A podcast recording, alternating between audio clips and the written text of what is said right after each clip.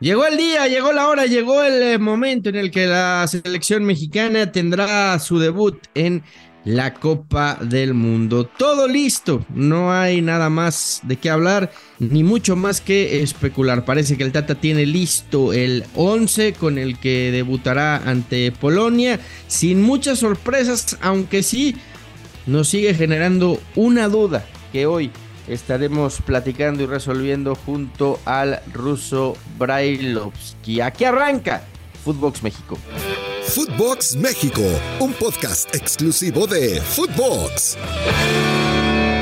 Hola, ¿qué tal? Y sean todos bienvenidos a este podcast que es Footbox México. En ausencia de André Marín, le saluda Fernando Ceballos, hoy junto al ruso Brailovsky. Rusito, pues todo, todo listo, todo a punto para lo que será justamente el debut de la selección mexicana en el Mundial de Qatar, unas cuantas horas ya nada más para que se dé y, parece que las dudas se van despejando si es que las hubiera en algún momento. Como bien lo dijiste en su día, Edson titular porque tiene que serlo y porque es el eh, jugador o uno de los jugadores en mejor forma que hay hoy en el tri. ¿Cómo anda Russo? Bien, ¿cómo anda Fer? Todo, todo en orden, ya ansioso por, por ver el debut de la selección mexicana hemos visto alguno que otro partido, pero bueno, hoy nos vamos a basar seguramente en esto. Y es lógico, Fer. A ver, eh, Edson eh, debe jugar en esa posición. Yo creo que, no creo, estoy convencido que de los futbolistas que tiene el Tata Martino para jugar de volante defensivo y saber meterse entre los centrales para que los dos laterales se puedan ir hacia el ataque de manera más tranquila y en ese caso abrir a los dos centrales eh, que podrían llegar a jugar, que dicen que son Montes y, y Héctor, este, yo creo, creo que tiene mucho que ver con eso. Eh, si bien es cierto, Herrera ha cumplido en lo que ha hecho, pero Herrera no tiene, no tiene esa facilidad para meterse de central. Eh, y la realidad es que Herrera juega mejor del medio para adelante, tiene, tiene buena cabeza, tiene buenos pases precisos, lo vimos en el gol que hizo Vega y sería mucho más conveniente, indudablemente no se puede sacar a Chávez porque Chávez se ha ganado la titularidad y ha sido lejos el mejor de todos junto a, al jugador de Chivas y entonces la lógica indica que todas esas especulaciones que hubo me parece que han sido este, solamente eso, especulaciones y que el Tata nunca había dudado de quién tenía que jugar en esa posición. Sí, yo, yo, yo, yo también creo eso, ¿no? O, quizá probar a, Herrera por, por caso de emergencia, ¿no? Por ahí sí, si Edson eh, lo expulsan o acumula tarjetas o, tiene alguna lesión o cualquier cosa, pues tienes que tener listo. Y me parece que, que no estaba tan convencido del eh, trabajo de Romo en esa posición y, y quería ver a Herrera que lo había hecho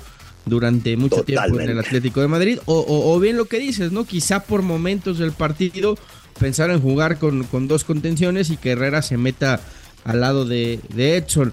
Eh, la, otra gran duda, Ruso, y me parece que esa sí se mantiene, o, por lo menos la tenemos nosotros, es Henry o, o, Funes Mori en el ataque, ¿no? En el entrenamiento de ayer puso a Henry Martin de titular, se, decía que, que, hoy iba a practicar con, con, Funes Mori y de ahí decidir quién de los dos juega. Y me parece que la, duda es, legítima también, escuchando a Martino en los últimos dos partidos y decir que el trabajo de Henry le ha gustado mucho. Creo que esa sí es la única duda que tiene, entendiendo que, que Raúl, estando sano, hubiera sido el titular sin, sin lugar a dudas, ¿no? A ver, estando al 100 jugaba Raúl y yo, y yo creo que se va a decidir por Funes Mori, no, no por el momento o por lo que pueda llegar a representar uno o el otro, eh, porque lo ha hecho muy bien, como bien decía Henry Martin, sobre todo el último semestre de la América. Esto tiene, tiene que ver más que nada con que a él le gusta cómo juega Raúl. Y lo más parecido que tiene Raúl dentro de su selección es Funes Mori. Entonces seguramente empezará con él, como ha pensado también en esto que decías que es muy cierto, ¿eh? Probarlo a Herrera jugando en esa posición por cualquier cosa, por cualquier cambio, por, porque puede llegar a variar, porque puede llegar en algún momento a tener que ser más ofensivo y entonces dejar de lado el tema del 5 tapón, eh, aquel que siempre pensamos que debía, que debía llegar a cubrir y ser más defensivo que ofensivo. y seguramente, seguramente empezará de esa manera. ¿eh? Yo no, le veo. Yo creo que más que nada nosotros especulamos y el Tata debe tener muy claro cuál es el 11 que va a empezar contra Polonia. Antes de continuar, quiero recordarles amigos de Footbox que si quieren demostrar qué tan buenos estrategas son, lo pueden hacer en Draftea. Descarguen la app de draftea.com, usen el código Footbox y recibirán un 30% adicional en su primera recarga. Recuerden que es el Daily Fantasy oficial de la Selección Nacional de México. Fuera de eso, el 11 lo, lo, sabemos de memoria, ¿no? 8 en la puerta, la línea defensiva que va a ser Sánchez, Montes, Moreno y Gallardo. Ya hablábamos lo de Edson, Herrera y Chávez. Y arriba Vega Chucky y, esperar lo, que decíamos, ¿no? Funes Mori o Henry. ¿Te gusta el 11 de México, Ruso? Sí, sí, me gusta. Y, si hubiese cambiado y hubiese puesto a Henry en lugar de Funes Mori también me gustaba. Y si hubiese puesto a Álvarez en lugar de Sánchez también me gustaba. Eh, me, parece que es un buen 11. Es un buen 11 para poder llegar a iniciar contra Polonia y, saber que ese es el partido, que es el único partido, que no hay más partidos. Ojalá los jugadores estén convencidos del tema, porque contra ellos se juegan la calificación. Si bien es fuerte, después hay otros dos partidos y en el fútbol cualquier partido lo puede llegar a ganar. La lógica de entrada indica que vos competís con Polonia para poder llegar a calificar. Y al ser el primer partido, es el más importante. Siempre decimos el próximo es el más importante y este es el próximo. Y entonces este, me, parece que deben estar convencidos de eso, de no regalar nada, de entender y saber que Polonia te puede posiblemente regalar la pelota en la mitad de la cancha, te puede llegar a especular con ese 4-5-1 o 5-4-1 que vayan a jugar y estar concentrado, Fer. No descuidar nunca. Primero, al centro delantero Lewandowski, pero para ello, para ello, me parece que lo más importante es neutralizar circuitos, que la pelota no le llegue a él y entonces hay que saber cómo neutralizar a los futbolistas que le puedan llegar a dar la pelota. No cometer errores porque acá sí, un error te deja fuera del mundial, un error eh, que en los partidos anteriores podía haber sido no capitalizado por ciertos delanteros de equipos rivales. Acá este muchacho te duerme en la primera que tenga. Entonces no cometer y estar concentrado todo el tiempo.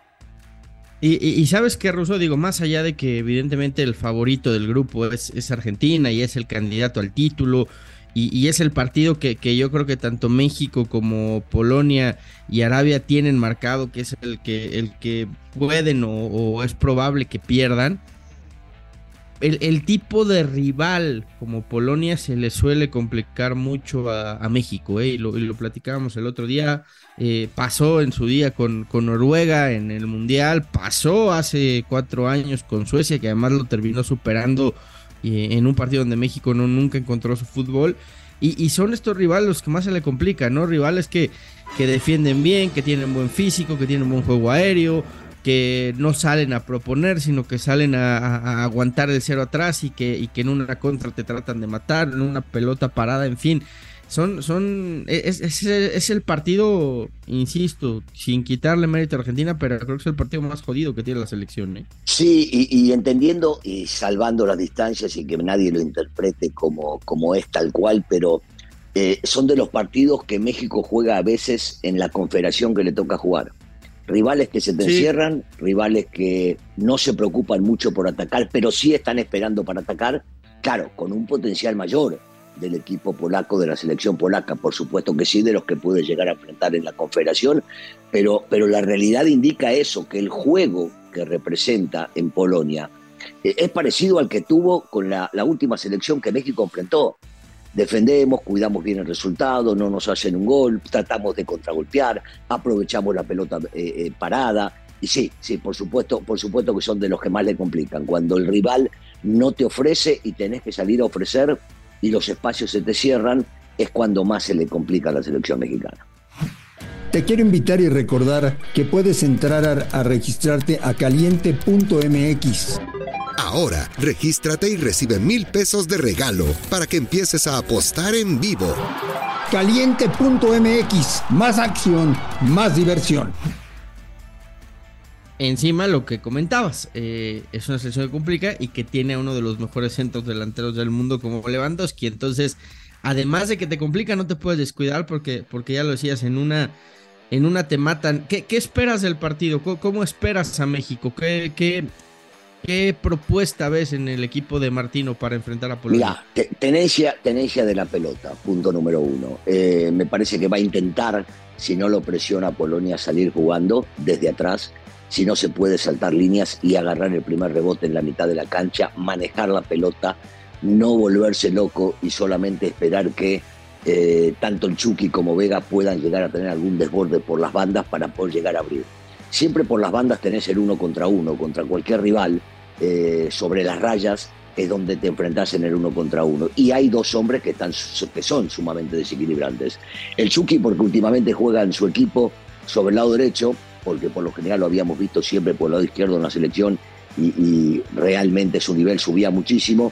Yo creo que ya se acostumbró también a jugar por ese lado y Vega, y Vega que anda en un buen momento, pero no desde ahora, ¿eh? yo creo que lleva por lo menos un año en un nivel superlativo, anda muy derecho, anda muy bien físicamente, me parece que por ahí es donde puede la selección llegar a crear o hacer agujeros en la defensiva, en este caso de la selección polaca. Un equipo que va a intentar tener la pelota y que seguramente desde ahí, desde la tenencia de la pelota, buscar espacios como para poder llegar a desbordar y aprovechar espacios vacíos. Y, ves mucha rotación en este Mundial ruso, entendiendo que, las fechas están apretadas y, juega martes y luego vuelve a jugar el sábado ya contra Argentina, o, ves un equipo donde quizás solamente uno o dos retoques y a jugar con los mismos. Sí, es que son tres días, Fer. A veces eh, en las mismas ligas se juega cada tres días eh, una doble jornada. Posiblemente para el tercero se pueda llegar a especular con eso no, yo, yo creo que hay que ponerlo mejor. En los primeros dos partidos tienen que jugar los que mejor estén. Seguramente algunos equipos podrán hacer rotaciones. Uno no entiende lo que pasó, por ejemplo, con Valencia, que ya, ya ganaba Ecuador 2 a 0 y estaba medio tocado al minuto 38, 39 del primer tiempo y seguir dejándolo en la cancha. Esas son las cosas con las que no hay que jugar cuando tenés partidos muy seguidos. Pero físicamente yo creo que los futbolistas, la mayoría de ellos, pueden aguantar dos partidos, digo, eh, sabiendo y entendiendo que de martes a sábado hay tres días de descanso en el medio.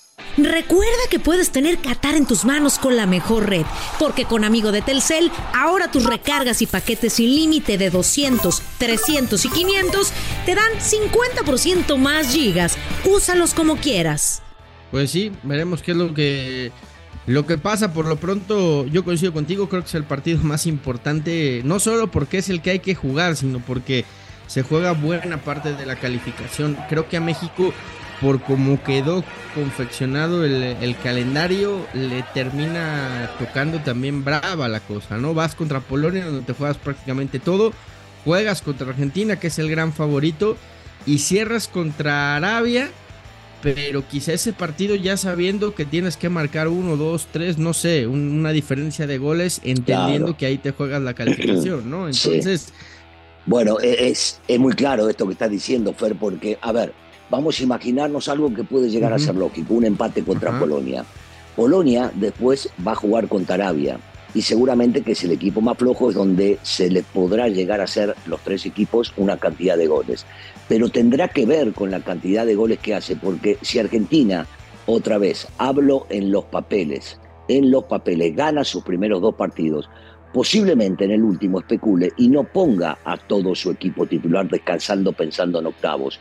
Y dirá, bueno, si ganamos los primeros dos con un empate, estamos calificados en primer lugar y en una de esas, el 0 a 0 o el 1 a 1 o el empate termina favoreciendo la calificación de Polonia. Si yo creo que el calendario, si México no gana hoy, va a tener que seguir esperando resultados de ese último partido que vaya a jugar entre Polonia y Argentina después de lo que puedan llegar a ser contra Arabia. Sí, sí, por supuesto que sí.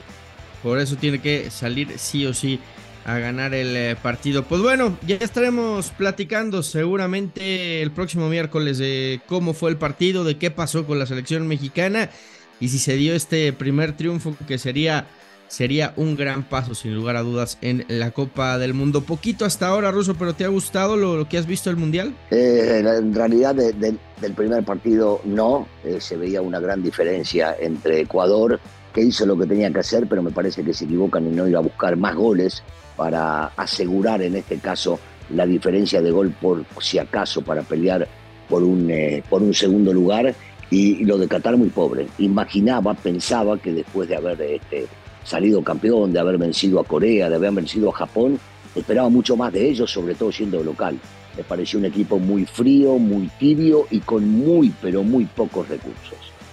Eh, después, bueno, lo de Inglaterra normal, este, Inglaterra contra, contra Irán, pero bueno, ya, ya tendremos tiempo de seguir hablando de diferentes, ¿no? Pero me parece que arrancó con la lógica, con que gane, con que gane su primer partido y que Qatar ofrezca muy poco, aunque imaginaba que algo más, y lo de Inglaterra se vería venir, ¿no? Hay una gran diferencia entre Inglaterra e Irán. Pues sí, eh, veremos cómo se sigue desarrollando la Copa del Mundo ruso. Como siempre, un fuerte abrazo. Igualmente, te mando un abrazo, Fer. Saludos para todos. Y a todos ustedes también, gracias por escucharnos. Esto fue Footbox México. Recuerden, si están en Spotify, califíquenos con 5 estrellas, suscríbanse al podcast y también pueden bajar ya la app de Footbox en cualquiera de sus dispositivos móviles. Saludos a todos. Esto fue Footbox México, solo por Footbox. Con el nuevo plan Telcel Plus 5G4, disfruta de Qatar en tus manos. Si es 5G, es Telcel.